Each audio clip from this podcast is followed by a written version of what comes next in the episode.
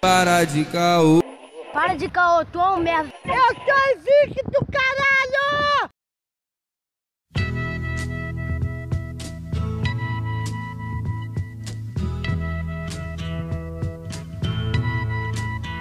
Salve, salve pessoal! Começando mais um Calcast, o seu podcast de cria, mas que também te traz informação. Fala comigo, Arthur. Salve, salve rapaziada! Esse daqui é o 13 terceiro Calcast. Eu ainda estou preocupado, como a gente vai falar, 56 67 sei lá, não sei. E eu queria começar também com um negócio, hein? Eu quero saber hoje se eu vou conseguir tirar uma dúvida. Realmente colar te tira da, da escola? eu resolvi esse negócio hoje. É, hoje a gente tem um convidado muito especial, é, faz parte da minha família, e eu acho que ele pode responder isso de uma forma muito mais didática. Tudo bem, José Júnior? JJ Hamper. Prazer, boa noite, obrigado pelo convite. Mas, José Júnior, o que, que você faz da vida, José Júnior? Atualmente eu trabalho como professor de filosofia na rede estadual, mas eu já fui planetarista também. Minha primeira experiência como professor foi com alunos superdotados em astronomia. Caramba, me senti, me senti no X-Men. Explica um pouco isso pra gente aí do, dessa parte da sua vida. Mas Bem... antes disso, Lucas, olha aí. Ah. Salve.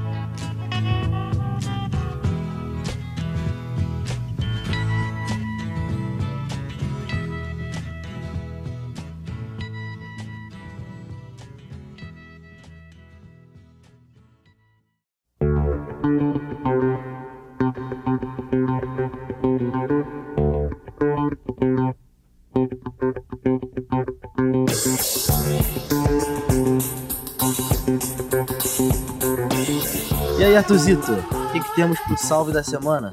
A gente tem alguns salves aí, mas antes a gente tem que falar sobre o quê? Falar do PicPay, né, cara? O app de pagamentos e transações financeiras que a gente pode usar para uma penca de coisas. E você também pode ajudar o Calcash, né, cara? É, cara, agora você pode ajudar o Calcash a crescer se tornando um dos nossos padrinhos, cara. Com apenas dois reais você ajuda a gente pra caraca, mas é pra caraca mesmo, mano. Porque nossos planos vão de 2 a 15. Aí você ajuda como você puder, mas 2 reais, pô, já dá uma ajuda do caraca. Pô, demais, mano. Pô, mas aí, Lucas, ainda tem que baixar o bagulho, mó preguição, mano. Cara, então, mano, aí que tá a jogada. Aí que tá a jogada. Por que escolhemos o PicPay? A gente escolheu o PicPay porque ele te oferece cashback. Cashback é uma palavra bonitinha para falar que tu ganha um dinheiro de volta. Se ligou? Então tu baixa lá o PicPay, pá. E quando você entra no PicPay, você já pode ganhar até 10 reais de volta na sua primeira compra. Você e o camarada que te convidou ali e tal. Estilo Uber, né? Acho que o pessoal já tá mais incluso com o Uber. E aí sempre rola uma notificação informando os cashbacks do dia. Você vai lá nas notificações, vai estar tá lá, ah, você ganhou 10% de desconto no próximo boleto até o final do dia.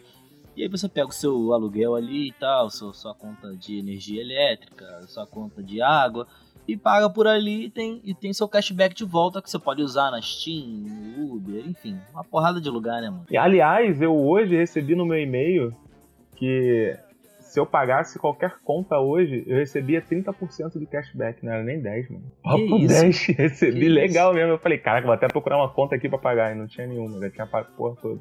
Pô, irmão, a Jéssica recebeu, foi essa semana, 40% de cashback. Olha aí, ouvinte do céu. 40% Pô, eu, de cashback. Pior que eu não recebo essa notificação. Não chega até São Gonçalo. ela, ela é de é, Niterói, então é. chegou até ela só. Pô, lembrando que, assim, as notificações, elas chegam individualmente para você. Então você tem que baixar o aplicativo e tudo mais. A gente aconselha, mas se você tiver sem espaço ali, então deleta um aplicativo ou outro, usa na hora que você for pagar e depois reinstala. Enfim. E o importante é, se você receber esse cashback e tiver sobrando uma grana aí, pô, entre 2 e 15 reais, e você quiser contribuir mensalmente com a gente, é só contribuir lá no, no PicPay. Então você não acaba não gastando nada. Na própria conta que você vai pagar, aí, sua conta de energia e tal, enfim, as contas que eu já falei, o troquinho que sobrar, tu vai e pum, paga o cash, entendeu? E, pô, a partir de 2 reais, né, mano? É um sacolé, tá ligado? Pô, quer dizer, o sacolé tá caro pra caramba, né, mano? Mas o ser padrinho do Caocast não tá caro. Não é feio pagar barato, irmão. Não é feio pagar barato. Só bem, pai. Só bem.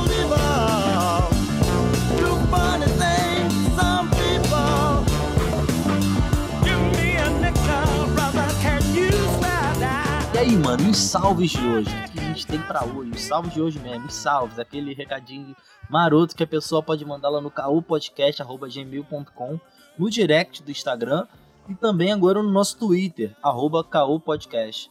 Tu esqueceu do nosso site, pô.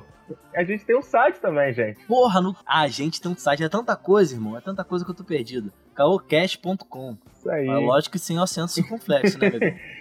Quebra essa pra você mesmo, pra você conseguir ser lido aqui. E, rapaz, a gente tem sim, a gente tem um e-mail da Ana Carolina Alves. E veio do site, e Exato, veio do site. Lembrando que você pode ir direto do o site. site é muito mais fácil, gente. É muito mais fácil. Calcast.com, uma barrinha depois do com, só pra dar um estilinho e pronto, já tá direcionado. Não precisa de www, hein? Não precisa, é só calcast.com. Porra, alguém usa www vida Usaram, amor de usaram e falaram assim: eu não consigo enviar o e-mail, que não sei o que. Eu falei, cara, é porque você tá usando www, Ah, não tem pô, é mais muita www. facilidade. Se facilitem. Ah, para. Mas aí, Mas e aí, ela mano? mandou aqui Fala aí o e-mail dela. aí. o e-mail. E hoje em dia a gente tem o- a idade, o estado, mal bonitinho. Então eu vou falar pelo menos o estado dela, ela é daqui do Rio de Janeiro. E o salve dela começa assim: Oi, galera. Oi. Oi, beleza? Eu adoro o Calcast desde o primeiro episódio e vocês vêm melhorando muito. Obviamente, o Arthur continua se dispersando com a correta utilização da língua portuguesa ou com o Lucas sendo prolixo, vai entender. Olha aí. Entre é. qual é, tá ligado, dá o papo, pé, é nós, É. tem um mais-valia, vide que. O fato é que essa dupla tão peculiar deu certo. E ainda dá. E só pra concluir, a barraca da Fátima não é tão boa. Olha só. Deleta ela. Não, não, não. a não, verdade não, tem não. que ser Aqui não é lugar pra a falar verdade tem que ser dito. Lucas, Não. aquele troço é muito ruim. Não, barraca. Irmão, irmão, eu vou conseguir. Vamos lá. Será que eu consigo? Eu vou, vou- vou- não vou prometer, mas será que eu consigo a participação da Fátima, a empreendedora da, da Lapa, aqui Sabe o que a gente pode fazer? Pegar um, um áudiozinho dela, quando a gente for na Lapa, só um salvezinho. Alô, Pô, Calocast. com certeza, mano. Eu chego lá, eu nem conheço a dona Fátima, assim, de, de. Sei lá, já chama até de dona, né? Já vou abraçando, hein, dona Fátima. Porra aí, maravilha. Eu sou fã, eu sou fã. ok. Aí a Ana continua aqui. Beijo, galera. Já quero a quinta pra ouvir o próximo Calcast. Olha, Lucas, eu fiquei extremamente feliz no outro dia quando quatro pessoas vieram até nós e falaram assim: cadê o Calcast de hoje? Eram por volta de 11 horas, a gente teve aquele problema lá com o Calcast que teve que sair do ar. E Uhum. o nego tava cobrando 11 horas da manhã, velho. Cadê o Calcast de hoje? Caraca, eu fiquei felizão, velho. A gente promete a quinta e tal. Geralmente a gente entrega meia-noite e dez no máximo. Só que, pô, acontecem imprevistos, né, galera? Então, pô, eu e o Arthur e toda a nossa equipe, a gente. eu e ele, a nossa equipe. é eu e ele, a nossa equipe. A gente tá um pouco atolado, então, mas, enfim. Seja nosso padrinho que aí tu, tu, Se for nosso padrinho, talvez até terça-feira, 11 horas da noite, já esteja lá, né? Pô, é uma boa aí. aí, cara. Pô, quem, quem é padrinho talvez consiga o episódio antes. Olha, olha. Mano, então, a gente tem um. Acontece isso pra caramba, porque a gente convida as pessoas que ouvem a gente tal, que a gente tem afinidade. Pô, a gente tem um comentário da pessoa que vai estar participando desse episódio com a gente, que é o JJ Hamper, José Júnior Hamper, filósofo, enfim, ele se apresentou. Ele disse que tá rindo muito com a família Pereira, que é comédia pura. E um recado. Lembrando que estamos no YouTube também, é só procurar por Caocast e fé, entendeu? É, enfim, especificando o que é a família Pereira, porque, pô, é minha família, entendeu? Antes do Angelés tem um Pereira aí, que, enfim, minha família por parte de mãe, o pessoal é bem grudado. E, pô, se eu chamar um pessoal da família aqui pra trocar uma ideia, dá umas três horas de podcast. e, mano, a Vanessa Alves fez direitinho, seguiu as nossas dicas aqui, e ela falou com a gente no direct. E ela mandou um recado pro nosso mano Yuri, mano. Ela falou, pô, coitado do Mano Yuri, cara, que a gente tá explanando ele aí. A gente... Você segue o Instagram do Calocast, você tá ligado que a gente posta trechos, pequenos áudios do, do podcast. E a gente explanou aí o Mano Yuri na treta aí, que a gente postou no Stories. Enfim, quem acompanha viu. E aí ela ficou com pena, falou, pô, coitado do Mano Yuri. Então, Mano Yuri, você é um coitado na visão de Vanessa Alves. Beleza, mano? Aliás, o Yuri mandou logo em seguida uma mensagem escrita assim: quero direito de resposta. Já é, Yuri. A gente vê se te dá essa resposta. Provavelmente não. Pô, é, cara.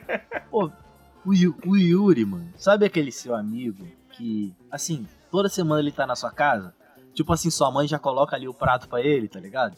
Uhum. Nem pergunta se quer. Eu tenho um amigo assim, meu mano Iago Banjá, que tá lá em Manaus. Ele é um camarada assim, que quando ele morava aqui no Rio, ele vinha aqui em casa minha mãe nem perguntava se ele queria, mano. Já colocava o prato dele.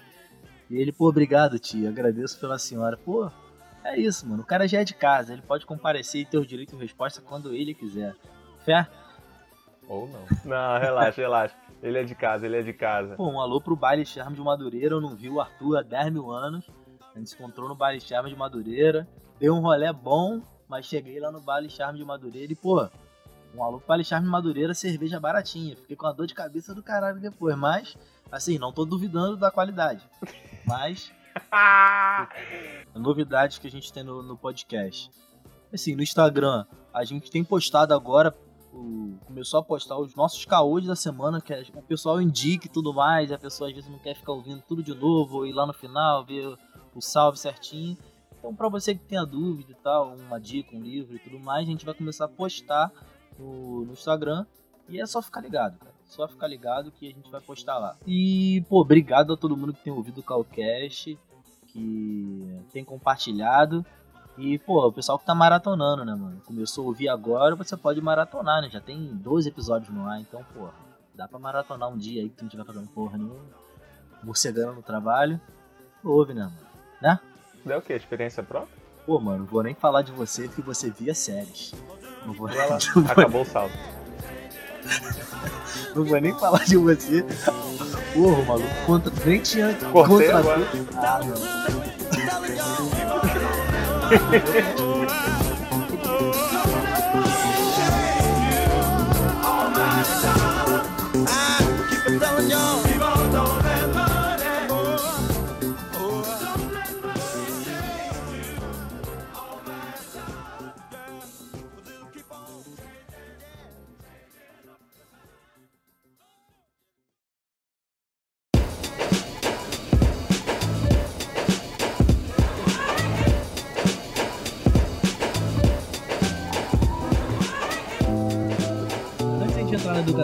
explica um pouco, eu acho que isso é especial pra você, né? Falar de astronomia e tudo mais. Explica um pouco isso pra gente aí do, dessa parte da sua vida, da sua ascensão como professor e tudo mais, onde você estudou, enfim. Eu me formei na Universidade Federal do Espírito Santo e acabei me voluntariando para ser planetarista lá no planetário de Vitória, que fica dentro da universidade.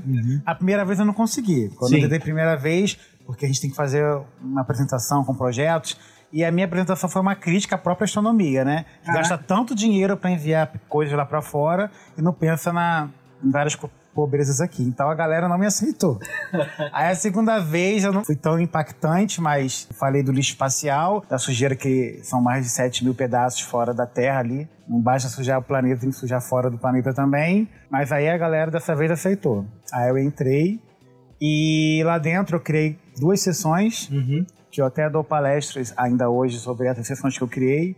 Uma sobre mitologia na nomenclatura astronômica e a outra falando de astronomia nos Cavaleiros do Zodíaco. E depois me colocaram para trabalhar com esses jovens, é, que eles selecionaram da adolescentes, né? Muita, com muita, como é fala? Superdotado. É, em astronomia especificamente, então eu e outras pessoas estávamos trabalhando com eles, fazendo projetos. Sim. Eram, sim, adolescentes, pré-adolescentes, mas a galera brincava de decorar cosmonautas. Cosmonautas, para quem não sabe, é o nome que dá aos astronautas da União Soviética. então, é... Na Rússia ainda usam essa nomenclatura. Sim, até na Rússia. E agora a China tem um tec, te, tecnautas, porque eles estão pensando em enviar também. Já mudaram o nome. É, é. Vou, vou buscar no Nerdologia lá que eu já vi isso no Nerdologia, um ótimo canal. Um- uma declaração aqui, um, um questionamento que eu achei bacana. E se o brasileiro começar a enviar astronautas, né? É, nós temos só um, que ele foi treinado pela NASA, mas quem enviou foi a União Soviética. Então ele seria o quê? Astronauta ou cosmonauta? E aí, Arthur? Como que seria? Qual seria o nome dado? Sem clichês, né? Sambanauta, sei lá, Tupinauta? Cara, tô perdidão. Bolsonautas. Bolso, Bolsonautas. É, mas, mas, Júnior, vem cá. Como é que é, cara, você, sabe, você ter esse choque de realidade você falou agora de 15 a 16 anos, né? Geralmente, esses jovens. Do superdotado em astronomia? Isso. Eram de 10 a 12 anos, não passava de 12, Caraca, não. 10 anos. Como é que é o choque de realidade de, tipo, você ver que aquilo dali é uma criança, mas ao mesmo tempo aquele cérebro ali é gigantesco? Como foi a minha primeira experiência, eu achei interessantíssimo. E inocentemente eu falei, ah, isso que eu quero pra minha vida. Eu já tinha trabalhado na polícia, salva-vidas, arte finalista. Aí eu falei, me achei, eu quero ser professor. Aí eu passei no concurso público, achando que todo mundo ia ser igual aqueles garotos, mas Aí o choque foi quando eu fui pro ensino público, não quando encontrei os meninos. Lá não, porque eu achei que aquilo ali fosse o normal, né? Mas você é, passou pro ensino público aqui no Rio de Janeiro. No Rio de Janeiro. Isso era lá no Espírito Santo. Isso, isso era lá no Espírito Santo. Pela, pela Universidade Federal do Espírito Santo, né? É, a prefeitura que selecionava os jovens e enviava pra gente. Exatamente. Eu senti que o Arthur, ele é, se sentiu é, um pouco instigado pela, pela história do Cavaleiro do Zodíaco, né? Que eu sei que você é um cara geek. É, claro, mano. Claro. É, essa cara aqui, essa cara aqui de bebê, só disfarça que eu sou um otaku assíduo. Sou otaku, nerd. Porra, sou, sou a parada toda, filho. Assisti Cavaleiros Zodíacos de maneira, porra, voraz, filho. Voraz. A Band, olha, na, a Band na época, ela só tinha direito a 12 episódios. E eu vi os 12 em loop, como se tivesse vendo a primeira vez, mano. Eu não enjoava do bagulho. Mais novo, né? Eu vi na manchete. Sim. Band, tadinho. Entre, entregando a é, idade. Band não, manchete, pô. Manchete que aí passava. Ó, Samurai Warriors, Yu Yu Hakusho. Churato, meu favorito. Ah, que isso, mano. Eu sempre pulava o Churato. Ó, o meu primo, quer dizer, eu acho que as pessoas não, não devem ter pulado essa parte. É, o José Júnior é meu primo, né? E a gente, pô, se conhece a vida inteira, né? E aí eu lembro que ele foi o primeiro nerd, acho que na minha vida. A pessoa realmente geek, que gostava e tal de X-Men. E eu também curto, gosto muito disso hoje em dia por causa dele, né? Porque, enfim. Eu lembro uma vez eu trouxe uma revista, né, da X-Men contra Vingadores para contar para você e seu irmão, né? Sim, é. Meu, meu, meu primo é um entendedor assíduo do X-Men, cara. Acho que um, vale um episódio depois pra gente falar de X-Men, que ele é um. Ah, é. Fui tão assíduo que acabei virando amigo da dubladora da Jubileu, de tanto Aí, ó. ficar Tá atrás disso. Ah, Conheci a. Tempestade do cinema, é, né? ele conheceu a Tempestade, a Halle Berry, pô. Ah, caramba aí. Pô, já zerou a vida, amigo. E você fez parte também de um vídeo do canal Quatro Coisas, foi sobre isso também, não? Foi, foi sobre isso. O canal Quatro Coisas, qual é o nome dele? Esqueci o nome dele. Do... Pablo Peixoto. Pablo Peixoto. Não sei se você conhece, Arthur. Pablo Peixoto do canal Quatro Coisas. Não. Um salve O aí. que eu conheço é a discriminação de você querer falar sobre Jaspion e seus amigos não sabem, mano. Gigante pela própria natureza. És belo, és forte, és risonho.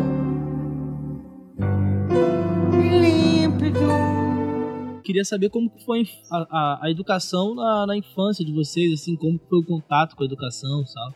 Primeiros anos na escola. O seu do Arthur, acho que o Júnior pode começar falando como foi o contato dele com a escola.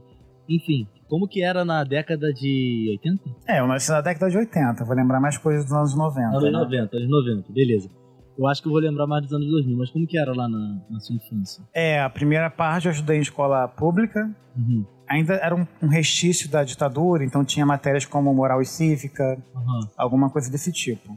Não tinha filosofia, filosofia eu fui conhecer depois que eu saí da escola. Mas aí na segunda parte, a partir da quinta série, eu, né, mais essa nomenclatura, né, agora é sexto ano, fui para particular. Mas não era nenhuma particular de ponta, não, mas era uma particular que se faltava um professor tinha um substituto, tinha um laboratório de informática, essas coisas assim, que tem pelo menos um, uma base, né, por causa Sim. que o ensino público na minha época tinha muita greve. E aí tinha matérias também muito voltadas para o mercado, tipo técnicos comerciais, programa de saúde. Uhum.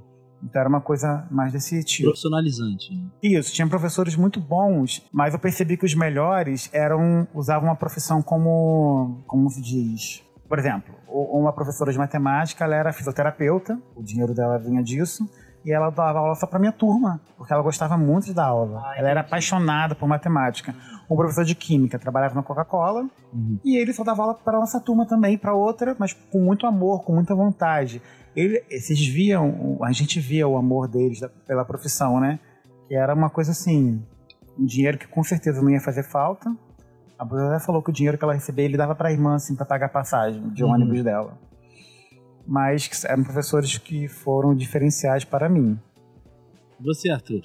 Eu, minha escola foi dos anos 90, mas lembrar mesmo, mano, vou ser sincero, acho que só nos anos 2000 mesmo, cara que foi ensino médio, tá ligado? Muito difícil, né? O resto eu não lembro muito bem, não. Caraca, ensino fundamental você não lembra? Eu lembro de flashes, tá ligado? Eu não lembro da, da escola completamente. Eu lembro que o primeiro dia de aula eu fui parecendo uma múmia porque eu fui descer uma ladeira de velotrol. Eu fiquei todo ralado. é, depois, quando mudou de fase, eu fui pra escola todo enfaixado também porque eu peguei catapora e eu fiquei coçando nisso, daí ficou machucado. Aí eu fui uhum. de novo enfaixado.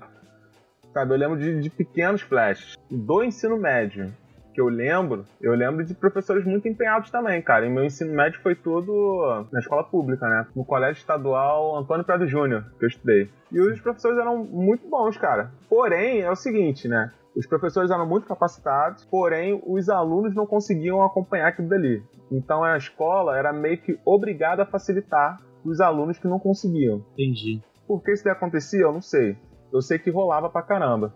De, por exemplo, a sala 1001, a sala 1001 é a maior porrada, tá ligado? Tipo, devia pra caraca, você estudava muito pra passar.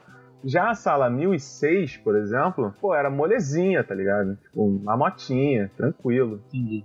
Eu lembro só disso aí, cara. Cara, então, é, foi até um episódio emocionante para minha mãe. Eu lembro da minha alfabetização.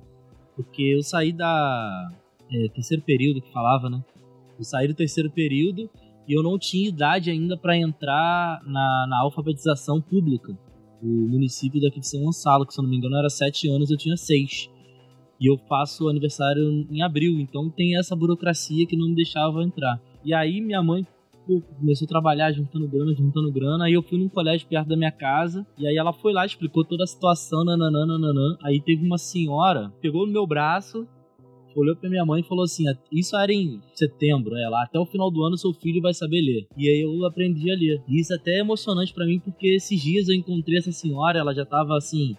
Ela já tá bem senhora mesmo, já não consegue identificar. E ela tava com as duas filhas. E a gente contou essa história para ela. E minha mãe começou a chorar. Eu também pô, me emocionei e tal. E ela, tadinha, ela não conseguia lembrar, assim, sabe? Ela só ah, obrigado e tal. As filhas dela também se emocionaram pra caramba, porque assim, ela parou de, de ser professora já tem um tempo e tudo mais. Aí depois disso eu vim, continuei, saí de lá, né? Só teve esse, esses meses aí, que minha mãe pagou. Vim pra, pra escola municipal, perto da minha casa. E é aquilo, né, cara? Tinha o. Não sei como que fala, é. Pra, quando passa direto. Aprovação automática. Aprovação automática. Tinha isso aqui, aprovação automática. Então é aquilo também, não sabe? Eu senti que eu podia desenvolver, mas não rolava. Na quarta série eu lembro que eu ganhei um concurso de poesia, que pra mim também foi marcante, enfim. Depois da sétima série eu sei que eu desembolei, assim, que eu era muito tímido, aí depois eu me soltei mais pra vida, assim, aí, enfim, virei o garoto rebelde. Mas eu era super nerdzinho, assim, sabe, de ter o meu caderno todo, né? O ensino médio também foi bacana, e aí estudei um tempo de forma integral num colégio particular, mas também não rolou, e depois eu saí, voltei pro colégio público e terminei no colégio público. Mas assim, é, essa educação de base, ela geralmente, para quem é de periferia como a gente, assim, ela é um pouco mais complicada, né? Você tem altos e baixos, né? Às vezes você pega uma turma legal, um professor legal, mas aí no outro ano já não é a mesma coisa, não tem aquela coisa estável, ou tem algum semestre que falta livro, e você não sabe se vai ter no próximo, ou o livro às vezes não te atende. O livro, por exemplo, você pega um livro na minha época, do ensino médio, pô, já tinha algumas coisas, já tinha YouTube, já tinha coisa. Você pegava o livro e tava falando das peças de computador de 95. E aí você, pô, a, o, a sala de informática não podia entrar. Super nova, super nova, mas não podia entrar porque, enfim, é, tinham medo de roubarem, os próprios alunos roubaram. Mas, mas enfim, é, eu queria, quis passar por esse. dar, dar um início a isso pra gente entender um pouco o cenário até aqui, né? Como que a gente anda na educação e, enfim, ter um profissional aqui com a gente é importante por isso, né? Pra ele explicar pra gente como que é dentro da sala de aula, se o relacionamento com os professores dele dessa época, da infância dele, é, tiveram alguma influência nisso, se ele já pegou como exemplo algumas coisas que é, aconteceram na infância dele. E eu queria ouvir de vocês, Júlio, como que é isso na, na prática? Como a parte que o estudante fala é, particular, a gente tinha. É obrigatório ler os livros clássicos. Sim. Então a gente, claro, tinha que comprar por fora e ler os livros clássicos. Então acho que isso me deixou bem por dentro de muita coisa, né? Que talvez eu nunca mais lesse, né? Sim. É, ler livro. E hoje escrevi um livro também de poesia. Então é difícil chegar e falar com o que, que eu aprendi com cada professor, porque é tanta vivência, são tantos anos, é, é segunda casa praticamente, né? A gente, os colegas, os professores, então é um conjunto de coisas. É claro que quando a gente está do lado de cá, é diferente, né? Porque quando a gente está do lado de lá, a gente escuta até umas piadinhas, sabe? deve estar tá rindo de mim igual o rio do meu professor. Sim. Ou zombando, aí você tem que... No começo, é, entre novo, a gente acha que tem que ser amigo do aluno, né? Uhum. Aí quer ser amigo, aí quer brincar, quer tentar fazer uma aula descontraída. Aí quando você percebe que o aluno ele não tem filtro, te trata como se fosse um colega, e isso é ruim diante dos outros professores, outros funcionários, uhum. né? O, por exemplo, tinha os alunos entre eles tinham mania de, de fazer um tal de chablau. Chablau? É, não foi nessa escola que eu vi isso. Você conhece isso, Arthur? Chablau? Já ouviu falar? É. Cumprimentar apertando as partes íntimas do outro. Eu paro. Era hum? entre eles uma brincadeira. Chablau, pô. Nunca ouvi isso. É. Como não?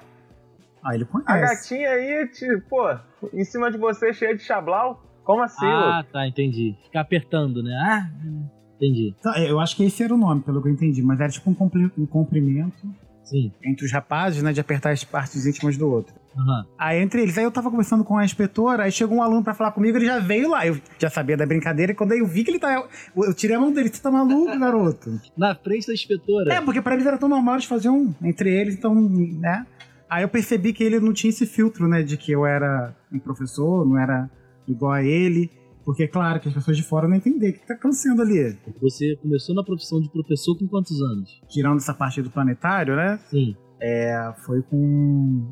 Não é que não foi tão novo, não. Mas é que eu te parecia novo, né? Foi com 27. 27. Ah, é. Eu tenho 25. É que quando eu vejo as minhas fotos dessa época, tinha aparência muito jovem. Era normal as pessoas me acharem que eu era aluno também. Que eu tinha Sim. aparência bem jovem. Aí eu já envelheci. Pouco tempo já envelheci bastante. Não, você é um garoto novo, pô.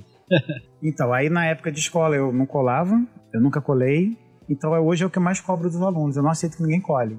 Eu faço toda uma estratégia, né? Faço três provas Você diferentes, vigio, mas eu não falo nada na hora. Se colou, eu falo. Qualquer movimento suspeito, eu não falo nada. Na, na semana que vem eu falo quem tá no lado. Deixa Caraca. a pessoa. Eu já sei que a pessoa vai perder a prova, mas deixa ela fazer a prova inteira e só na outra semana eu aviso. Aí, Arthur. Esse é o professor do mal. então, eu sei que é um problema pessoal, porque como eu nunca colei, Sim. às vezes eu não estudava, claro. Pra matéria de técnicos comerciais, nunca estudava. Não, cara, eu até discordo de você, mano. Não é problema pessoal, não. É o correto. Entendeu? Sim, mas é porque você não tem noção como é que eu fico nervoso se eu, se eu, se eu desconfio que alguém colou, porque às vezes é outro professor que dá a prova, porque ela é esquema de provão hoje em dia, Sim. né?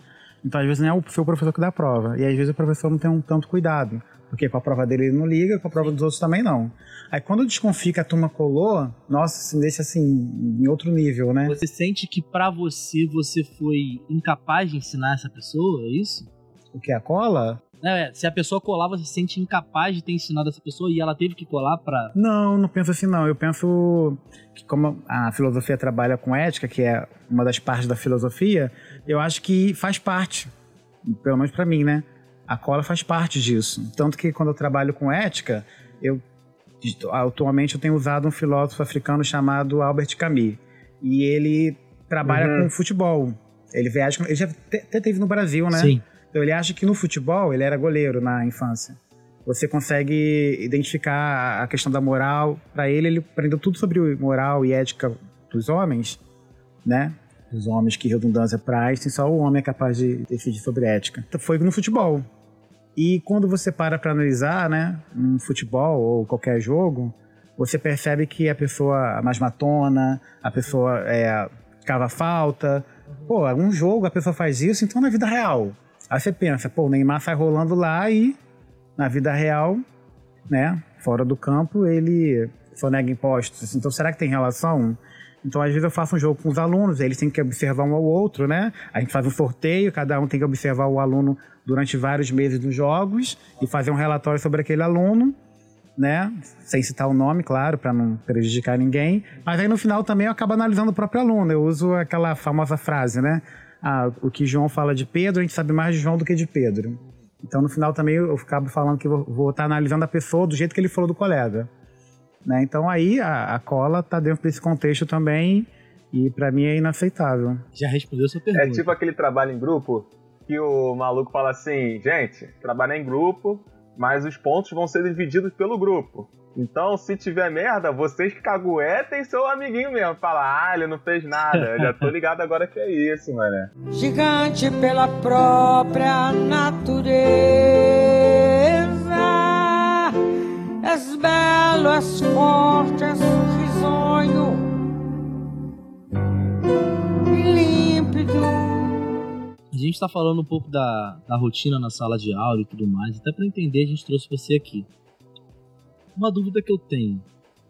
Na minha época, assim, no final do, do, do ensino médio, já tinha aqueles iPhones, os celulares e tudo mais. Hoje em dia, isso é absurdo, assim. Meu primo de 7 anos tem um celular. Ele fica o dia inteiro no celular. Como que é lidar com isso na sala de aula? Assim, para trazer a atenção do aluno para uma, uma temática importante que é a filosofia, mas muita gente nem respeita. Não, não, os pais talvez não tenham aprendido, os irmãos, enfim. E, enfim, como que você traz a atenção dessas pessoas para sua, sua aula? Às vezes a gente se cobra como assim, ai, eu tenho que fazer uma aula tão interessante que faça o rapaz ou a menina largar o celular para prestar atenção em mim. Uhum. Mas aí depois eu pensei, poxa, mas aí eu não sou um comerciante vendendo um produto. Né? Eu sou uma pessoa que está passando conhecimento, ele que tem que estar tá atento, né? É claro, é chato você falar para o público que tá que não escolheu aquela matéria igual na faculdade, né? Sim, sim. É, eu entendo essa dinâmica, mas ao mesmo tempo eu pensei assim, poxa, na minha época eu não era gostava de matemática, mas era a matéria que eu mais prestava atenção porque era a única que sozinho eu não conseguia estudar, não tinha tanta vontade de estudar sozinho, né? Geografia, história, eu, eu estudava com o maior prazer. A matemática não, então a aula que eu mais prestava atenção, mais ficava na frente, porque eu tinha que aprender para passar, né, na, na, na vida, no vestibular, então eu vejo esse desinteresse neles. Né? Quando é aula em periferia, a gente fala, pô, mas você precisa para faculdade. Pessoal, que faculdade? Quem vai fazer faculdade aqui? Geralmente eles já trabalham num mercadinho e tal, eles só querem o, o, o diploma para poder ter a carteira assinada. Entendi. Então, assim, Aí você fica naquele impasse também. Poxa, até alguns colegas, né, também falam, pô, você às vezes é tão rigoroso porque em relação à cola, né? Até fico verificando, perco mais tempo verificando na internet se aquele, aquela, aquele conteúdo ali é colado ou não, porque uhum. Geralmente o trabalho é, claro, é copiado da internet, mas a conclusão, quando o aluno fala o que ele achou, poxa, pelo menos isso, né? Ele tem que fazer por conta dele. Então essa partezinha aí eu fico lá catucando no site para ver se é algum plágio, né? Uhum. Para anular aquela questão. E recuperação comigo é só recuperação oral, né? A galera fica doida. Então repassa logo na prova escrita pra não ter. Recuperação oral, cara, isso aí pra mim é novidade. Você conhecia, Arthur? Recuperação oral? Não. É aquela que o aluno acha que vai vir a prova mais fácil, né? Aí o cara fala assim: senta aqui, conversa com o Papai Noel aqui rapidinho. O garoto que sentou bonito, né, filho? Exatamente. Moleque, eu lembro de uma vez que eu tive prova oral na, no curso de inglês. É, no inglês é. é, é, é Aí falei pra caraca no curso de inglês e tal, não sei o que. Foi tudo tranquilão. Chegou na hora da prova escrita, eu, eu não conseguia. Eu simplesmente não conseguia, porque eu foquei simplesmente na, na parte de conversação eu queria muito falar fluentemente, eu queria muito conversar, escutar a música e entender o que eu tava falando e tal e caguei pra parte escrita, mano. Uhum. Eu devia fazer que nem o Júlio, devia ter sentado na frente, ficado escrevendo mais, tá ligado? Exatamente. Porque a parte que você tem mais dificuldade, geralmente é a parte que você presta mais atenção, né? Talvez já disseram para mim que isso é ruim. Ele abordou a parte em que ele não pode se cobrar muito pro aluno prestar atenção nele. Mas também a gente sabe que o cara da periferia, ele tá mais preocupado em ter um dinheirinho dele carteira assinada e tal, e desde criança, ou desde muito novo, ele já começa a trabalhar e tal. Isso daí traz consequências assim, tipo concentração, faltas e sei lá mais o que. Na parte da instituição mesmo que você está trabalhando, vocês têm um plano, não sei como é que chama, mas vocês teriam um plano, uma estratégia para trazer mais esse aluno para a escola de algum jeito? Isso varia de escola em escola. Eu já trabalhei em várias escolas, né? Então essa parte aí é mais depende do diretor, do coordenador. É claro que cada escola. Sim, sim, foi o que eu imaginei. Cada escola recebe verba diferente, porque varia de número de alunos, né? Geralmente é o número de alunos que influencia a verba que a escola recebe. É, no caso, a instituição que você trabalha é o Estado, né? Você trabalha para o Estado. Sim, mas como eu já trabalhei em várias escolas, eu percebi que tem essa, essa diferença, né? O diretor também tem que saber. Tem sempre um dinheiro sobrando, tem um dinheiro específico para cada coisa que ele não pode mexer. O dinheiro da comida para comida, o dinheiro para reforma para reforma, mas sempre tem um dinheiro extra que ele fica livre para usar. Uhum. Então isso também varia de como o diretor usa. Tem escola que você fala assim: ó, oh, quero levar os alunos planetário é, semana, mês que vem. Aí a pessoa pega o telefone, já marca na sua frente ali, tá tudo certo. Tem outra escola que deixa para você marcar, você resolver e é toda uma burocracia, né? Então, assim, acaba percebendo que é, é muita da disposição do diretor. Eu falei que eu não me cobro tanto, mas se eu for olhar é, o meu histórico que eu faço, eu faço quadrilha dos filósofos, eu faço muita música, o jogo que eu criei só para trabalhar filosofia política, que é com peças de tabuleiro. Eu falo assim, mas assim, eu, eu sou um professor bem dinâmico, mas eu, eu falei que eu não me cobro porque às vezes você faz tudo isso e o aluno também não quer nada. Né? Sim. Por exemplo, jogos de peça aí. Uhum. Eu, é, cada aluno monitora um, um, país por um mês. Aí eu passo o Maquiavel com a obra O Príncipe, Sun Tzu com a obra Arte da Guerra, porque no final eles têm que escrever uma carta para o governante. É uma espécie de war, né? Isso. Aí a pessoa, cada aluno monitora um país e no final vai escrever uma carta para o governante, para o rei, para a rainha, para o presidente, chanceler, seja o que for. Alguns são até ditadores, né? Sim. Pra escrever o que ele achou e tal. Então eu sei que a, o conteúdo todo é tirado da internet, mas no final ele também vai escrever de próprio punho. E no dia a gente faz o jogo. Dia primeiro, aí todo mundo movimenta as peças ali. Se teve alguma vista diplomática, algum país atacou alguém, movimenta as peças. Tudo de caixa de fósforo, mas ficou bem bonitinho, né? Olhando os videozinhos que eu gravei, muito bonitinho. E teve um, um grupo, a maioria adultos, né? Que na hora que eu fui olhar o trabalho, primeiro que eu peguei foi o dos Estados Unidos. Aí tava lá no final a carta, né? Ah, o senhor Trump, daí fazer isso, aquilo, lá, lá. Ah, tá, falando mais de estratégias de guerra também, tal, tal. Pô, que legal. Aí eu peguei o segundo, era lá da Alemanha. Aí a Angela Merkel, né, que é chanceler, tal, tal. Mesma coisa, só trocou o nome de Trump para Angela Merkel.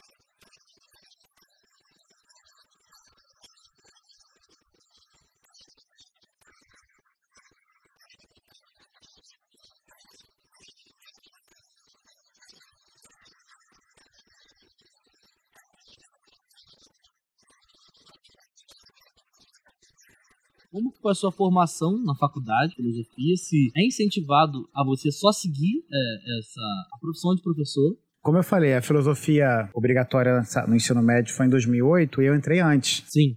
Então, isso aí é importante porque o público muda.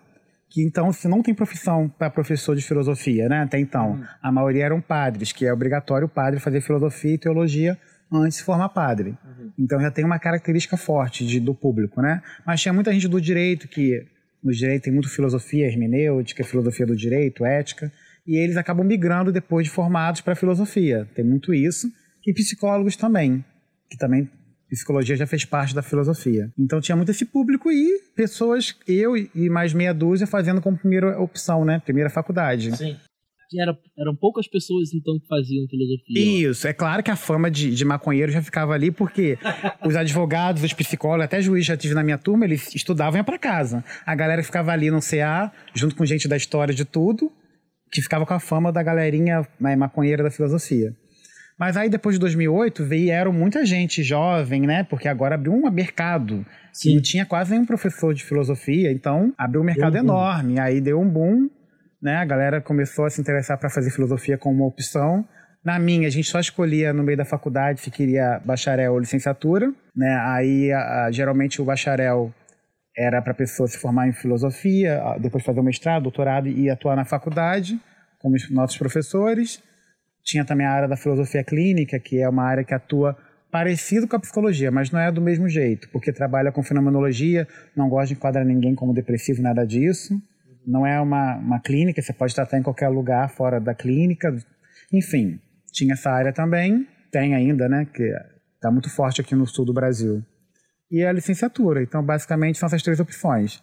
A pessoa continua como pesquisador, que seria o que a gente chama de filósofo mesmo, né, lá na faculdade, que geralmente é bacharel, mas o licenciado também pode seguir isso mas o licenciado ele acaba tendo a opção de trabalhar como, exatamente como professor de ensino médio. E o filósofo clínico, que trabalha com as pessoas tratando né, do, do comportamento delas, como eu disse, parecido com a psicologia, mas de outros métodos. É porque, assim, agora a gente teve um boom assim de uma espécie de filósofos coach. E tem alguns também que são coach coach, mas usa até uns argumentos de filosofia, de determinação, nananana. Tem esse pessoal na, na faculdade, assim, e eu, eu acho até estranho. Assim, na minha profissão publicitária tem um pessoal bem ah, que você tem que vencer, que você tem que fazer, isso é bem ruim. Não, mas peraí, tem, tem diferentes maneiras de discurso. O coach? Porque se for somente nesse de intuito que você vai prosperar, que você vai evoluir, que blá blá blá, blá, ah, blá, discurso blá, universal. aí já é coachzão mesmo. Sim.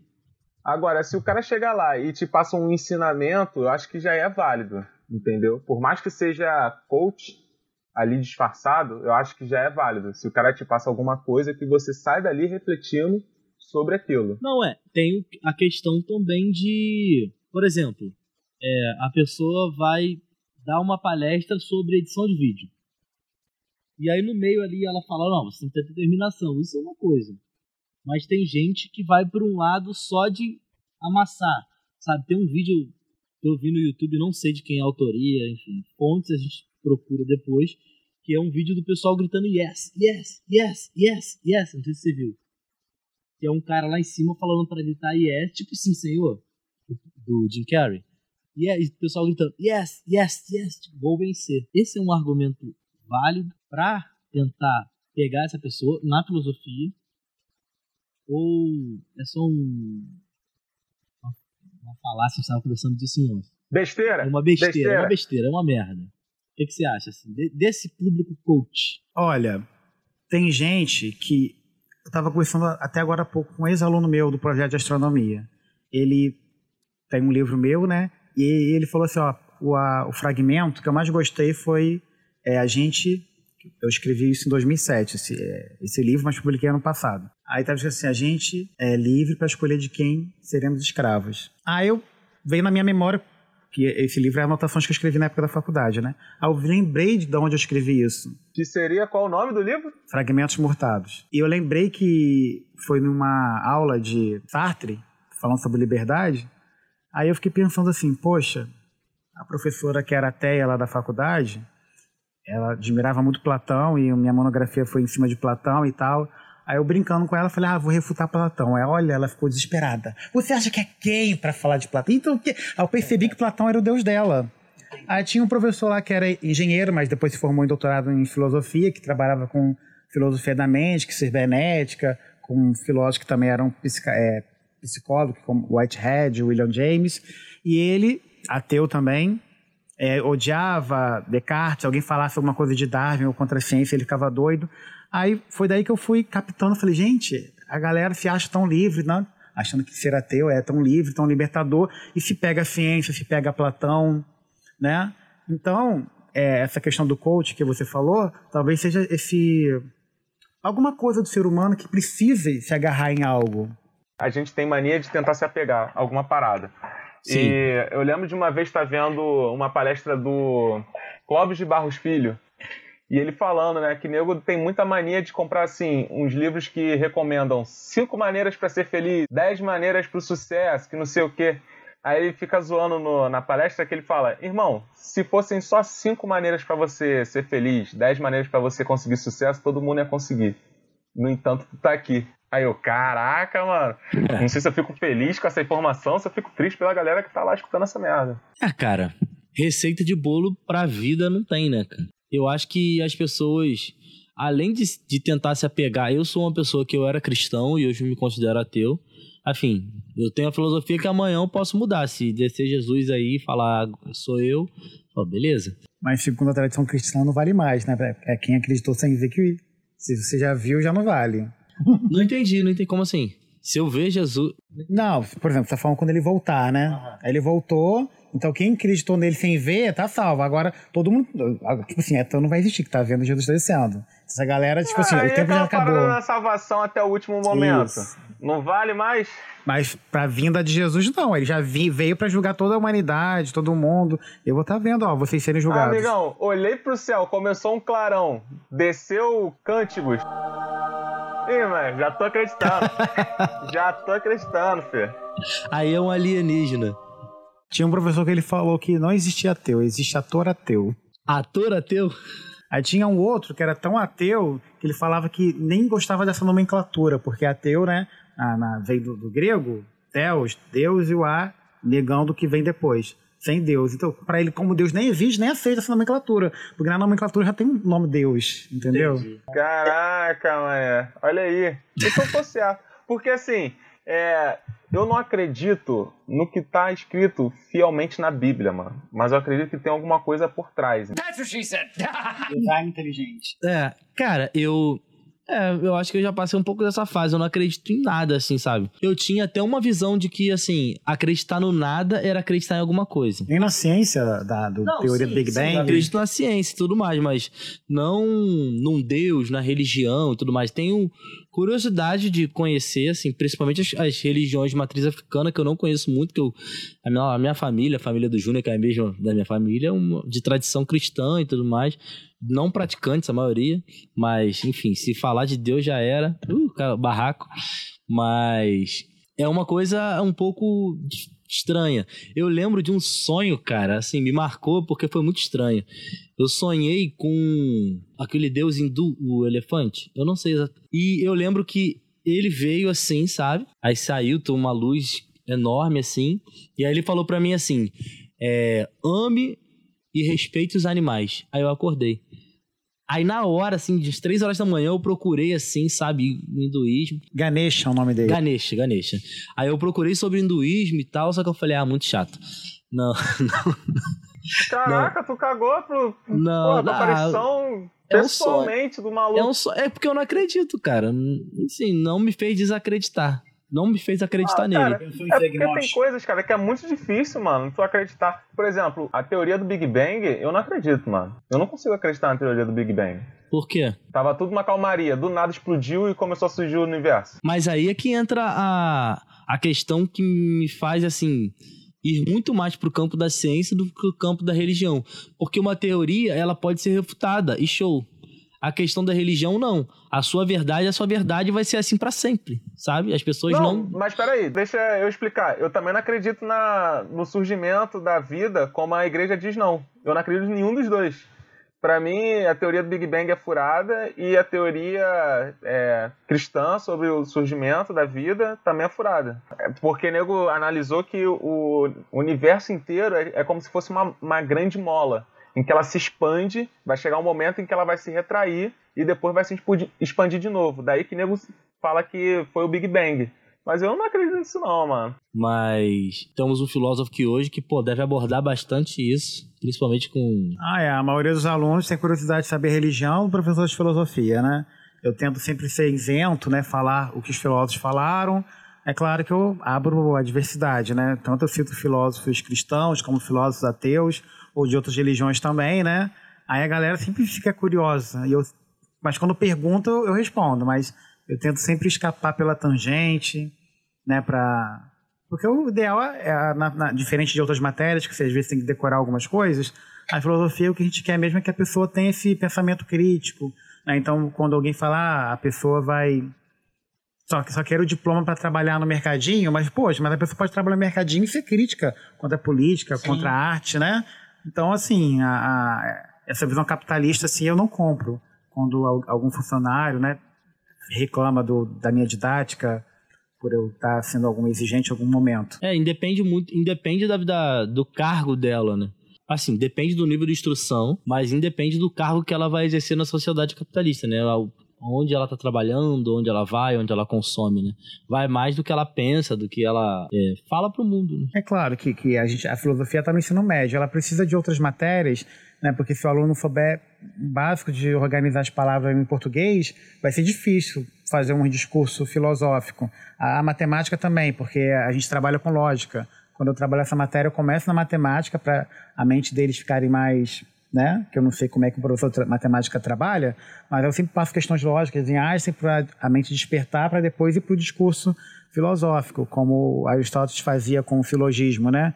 Lá do usando a fórmula do silogismo e depois trocando por questões. Aí tem alunos que não conseguem acompanhar, né? Alguns são até idosos, outros talvez preguiçosos, não sei. A gente acaba particularizando, né? Baixando o nível, subindo o nível, dependendo da turma. Entendi. Baseado nisso daí, as suas provas são discursivas ou múltipla escolha, né? Depende. Como por exemplo, a, a, lógica. A lógica eu boto múltipla escolha com consulta, porque são muitas falácias e eu sei que os alunos não estudam, ainda mais os adultos que sempre reclamam que não tem tempo para isso, para nada. Então eu sei que pelo menos na hora da prova eles vão ter que olhar as falácias falácias, dar uma lidinha, estudar, entendeu? Aí assim, os textões são textões grandes, geralmente de algum político que falou alguma coisa, alguma falácia. Eu coloco lá cinco opções com aqueles nomes estranhos algumas têm nomes de em latim, né? É, non sequitur, né? Então, eles vão estar lá estudando para ver qual é a falácia e tal. Então, eu sei que, apesar de ser né, de múltipla escolha, eles estão ali lendo o caderno, consultando, analisando. Então, né? E se não, não passar, prova oral, recuperação. Aí o bicho pega. Aí, essa prova oral aí deve ser sinistra pra caraca, filho. Do jeito que ele fala. Ah, mas a prova oral dá uma ajudinha. Quando o aluno é bom, a gente fala, lembra daquela aula? Pensa direitinho. Ah, não. Aí você ajuda. Não, eu não tô ajudando na resposta, não. não, não, não. Aí você pensa melhor. Isso, não. Eu detestava os professores que falavam assim, ó, a gente estudou, hein? Acabou, se vira. Ah, não. Não, não, não, não, é, não é falando, citando a aula. Eu falo, a gente já falou disso, a gente já deu exemplo, mas em nenhum momento eu dou dica, não. É tipo assim, pra ele lembrar que a gente já estudou aquilo, para ver se a galera lembra, né? Porque olha só, o, o, campo da filosofia, como você mesmo disse, é uma dis discussão né, sobre o seu cotidiano. Você se questionar sobre as coisas que te rodeiam, não? Sobre a vida, né? É, é a, a minha orientadora, ela falava que a filosofia não é uma ciência, mas é a mãe das ciências. Porque quando você para para pensar, né? O primeiro filósofo ocidental, Tales Mileto, quando ele falou que tudo era água, era um discurso meio contra a religião. Apesar dele continuar acreditando nos deuses, é uma forma de você falar do porquê, da onde veio, sem usando coisas físicas, que acaba servindo para qualquer religião. Porque se você, por exemplo, vai uhum. discutir a questão da divindade baseado na Bíblia, só vai valer para quem acredita na Bíblia. Assim como o, se eu quiser provar que a Afrodite existe, usando o um livro que é até mais antigo que a Bíblia, é do, do, do Exildo, vai valer para quem acredita naquele livro. Então, quando você usa um discurso racional, como o Tomás de Aquino usou, para falar, ah, existe um princípio primeiro, nada veio do nada. Então você está é, usando esse discurso, todo mundo compreende o que você quer dizer. Depois você coloca Jesus no final, ou Zeus, tanto faz. Mas todo mundo quis entender o que você falou. Pô, nada, o humano não consegue criar nada tão perfeito do que o próprio humano. Então ele veio de algo mais perfeito. Você está entendendo o raciocínio, uhum. né? Então não precisa estar tá baseado na fé em algum livro, mas você sabe que no final ele vai encaixar o Deus lá né, para defender o discurso religioso. Mas esse modo dele articular é uma racionalidade, é uma filosofia. Né? Se um dia conseguimos responder por que estamos aqui, o que é a morte, a filosofia acaba morrendo, né? Porque aí, né, essa discussão por que viemos aqui, que acaba surgindo as outras ciências, a química, a física, tudo veio para tentar provar o que a filosofia questiona lá atrás, né, o do porquê. Então a base da filosofia é a dúvida. É, a dúvida, mas uma dúvida, no caso, é, colocada de uma forma racional. Gigante pela própria natureza, és belo, és forte, és risonho, límpido. Ensino religioso. Você teve ensino religioso? Meu ensino religioso era a moça ia lá, colocava um, um mini system, um CD de algum cantor gospel e falava do CD. Esse era o meu ensino religioso. O meu separava católicos e protestantes. Não tem outra religião no Brasil, só católico. É, mas a gente nunca viu um bandista assim querendo pregar, né? Seja, adore o É como tentando te converter para ser o Oxum, né? Não. Nunca vi isso. Já viu, Arthur? Não, mano, porque eu sinceramente acho que a sociedade criticaria. Eu sinceramente acho. Ah, eu não sei se isso Eu não acho que criticaria. Eu, eu acho, acho que, a, sociedade não ia aceitar. Mas eles não têm esse viés que converteu todo mundo, igual o cristão tem, né? Porque tem que, é, você tem que convencer o mundo que Jesus está voltando, tanta emergência deles, né? O pessoal da Umbanda fica light, ó, acredita, não acredita, você acredita ok, né? É, eu acho muito mais digno isso. Assim, você vai é, dizer o que você acha e tal, a sua proposta de mundo, mas você não fica querendo cravar ali. E assim, são as primeiras as pessoas a apontar quando não dá nada certo na sua vida, sabe? Ah, aconteceu alguma coisa, é falta de Jesus. Eles se incomodam de ligar o, o, Aldo, né, o, o, a música, né, porque acha que tá tentando converter, ele já acha que tá incomodando. E em falar em pessoas incomodando, eu queria falar com a, a galera testemunha de Jeová para não passar mais aqui na hora do almoço. Parece que vocês querem almoçar, filho. E vocês estão na rua e pegam um embalo. Tá feio. A gente vê a felicidade tá deles, já. né? Porque eles estão achando que estão, pô, tô fazendo meu trabalho. Cara, uma denúncia do Calcast.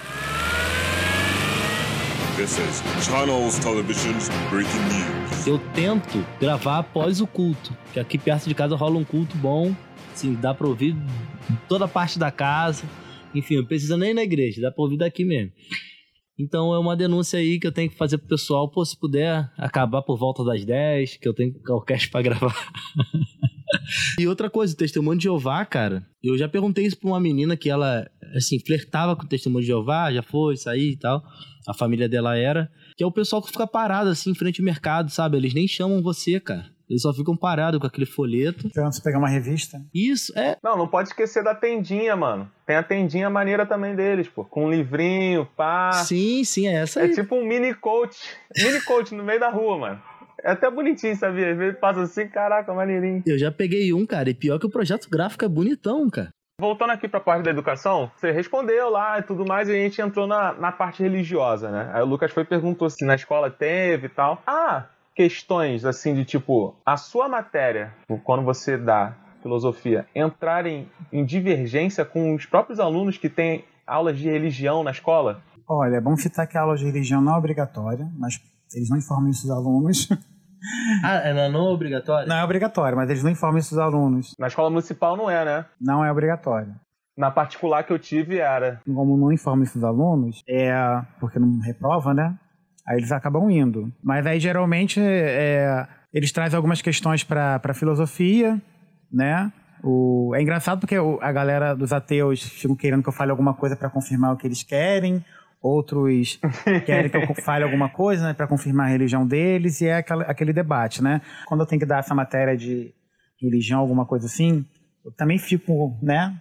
É um tema polêmico. É um tema polêmico, você não sabe como é que vai ser a reação deles. Quando vai trabalhar com deuses gregos ali, você fala, pô, eles vão aceitar, mas que é deuses gregos, todo mundo conhece, talvez eles aceitem, né?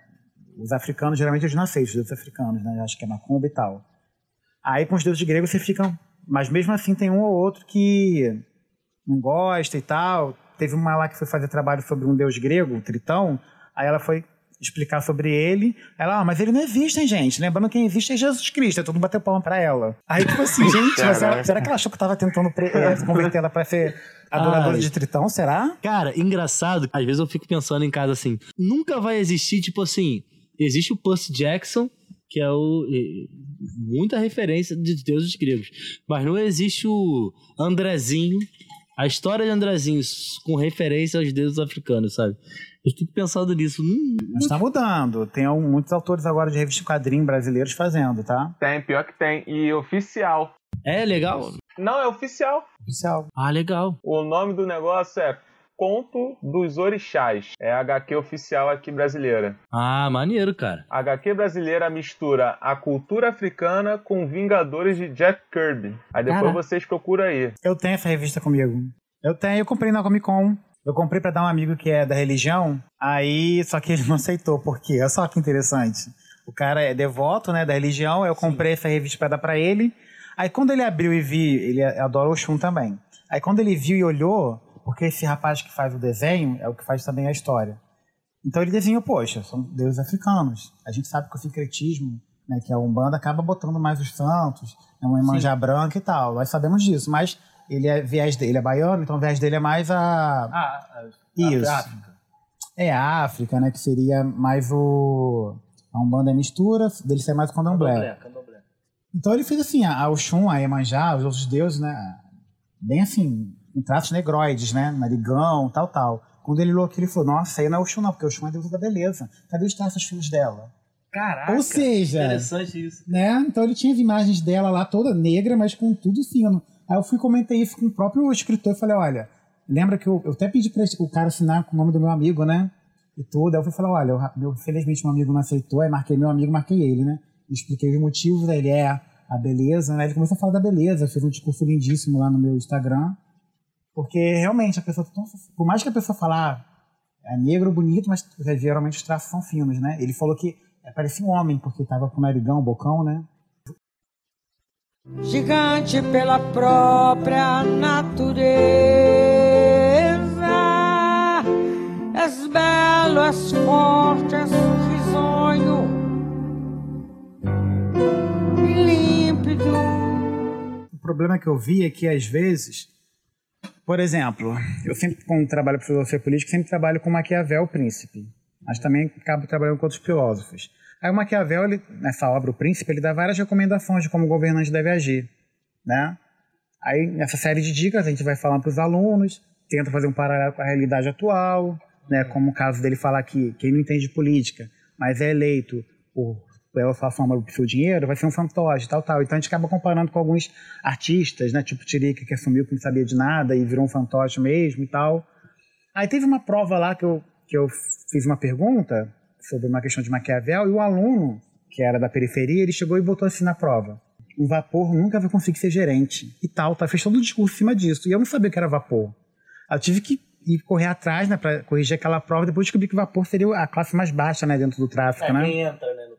Isso, que é o vapor. Eu, é, aí eu fui, tipo assim, gente. É tipo jovem aprendiz. É.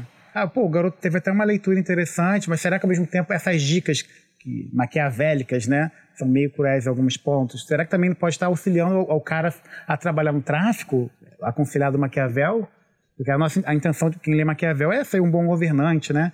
Nem sempre uma postura é, boa no sentido que a gente entende cristão, né? Porque até isso na filosofia pessoal critica, né? Ah, a pessoa fala de bondade ética, mas no fundo é uma base cristã. Porque o que é bondade para uma outra cultura e tal, enfim.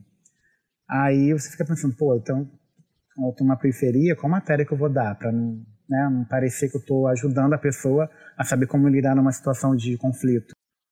É legal que ele trouxe para a realidade dele, né? Trouxe para a realidade do, do argumento que ele deu foi em, relação à, realidade dele.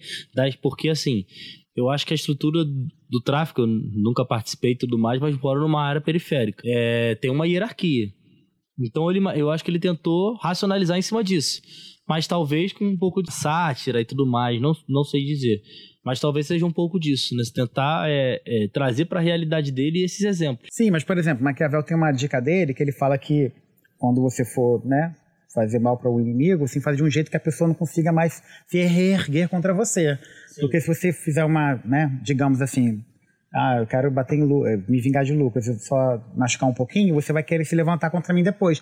Eu tenho que fazer de um jeito que você, caraca, eu tô destruído. E os outros veem esse exemplo, entendeu? Então, assim, é uma dica que Maquiavel se usar dentro do tráfico, pô, você tá ali. Caraca, isso é um paralelo muito real, né? Porque é, de duelo de facções que a gente vive, assim. Sim, então tem que tomar cuidado. Às vezes, até quando você trabalha filosofia dependendo do tema, né, pode estar ajudando de uma forma negativa. É, é um outro viés, né? Porque eu acho que o papel da.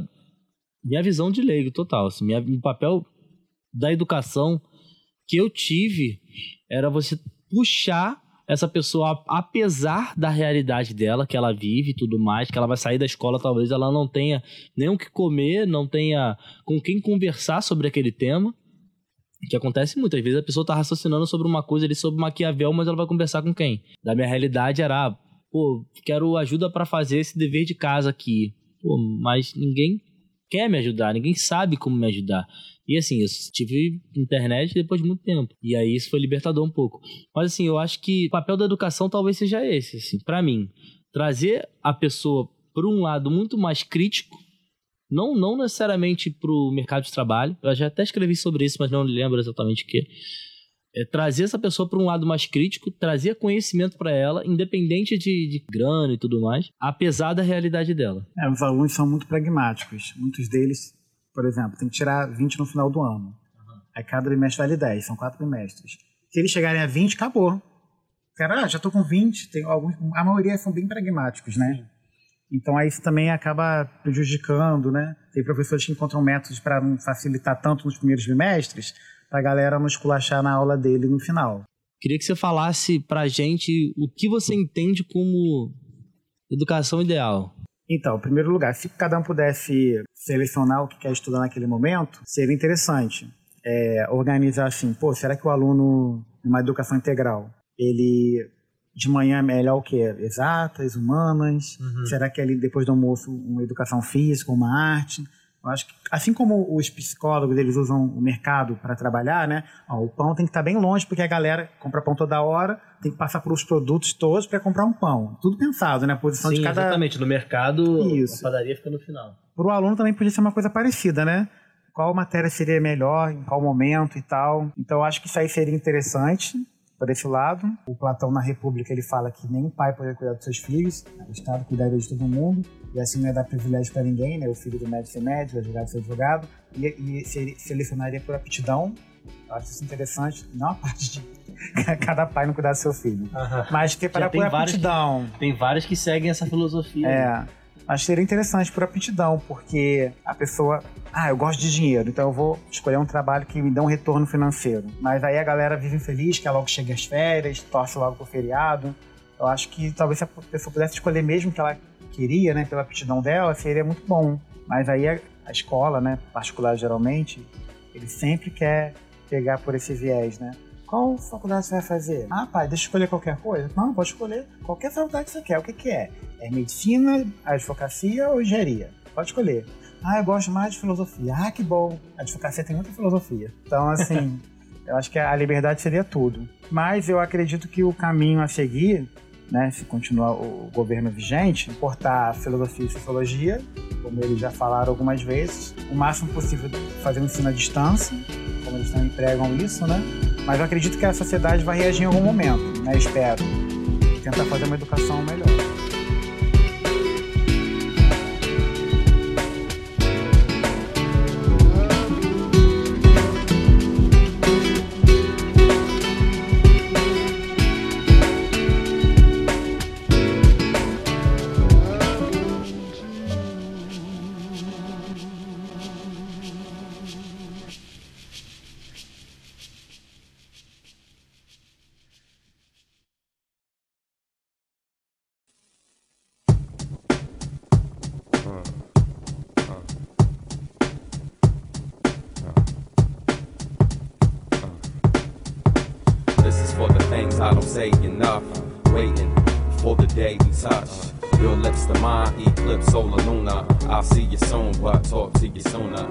Vamos pro caô da semana?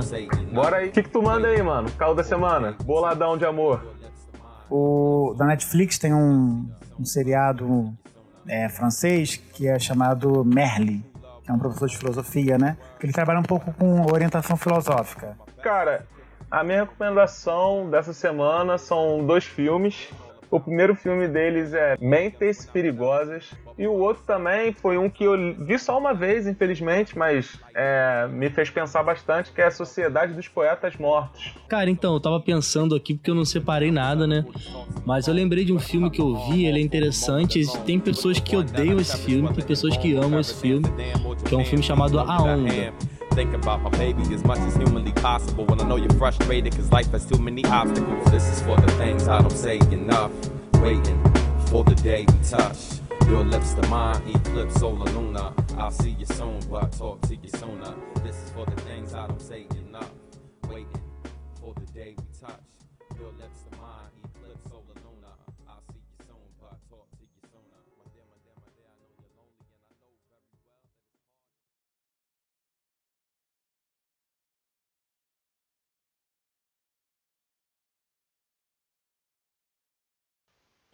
Mano, tu sumiu?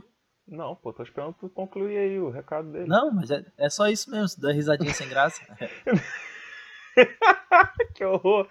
Ah, e aquela, sabe aquela risadinha sem graça? Quando termina e o bagulho não tem graça nenhuma. Essa família é foda. Ai, ah, caralho. É tão unido assim mesmo? Porra nenhuma. Pode botar isso no podcast. É uma brigalhada. Não, pra todo mundo ouvir, pra todo mundo ouvir, que tu bota depois áudio off, tá ligado? Pô, a família, pô, geral unidaço, mano. Pô, um fala bem do outro, tá ligado? Não tem intriga, não tem. Enfim. Próximo, próximo comentário.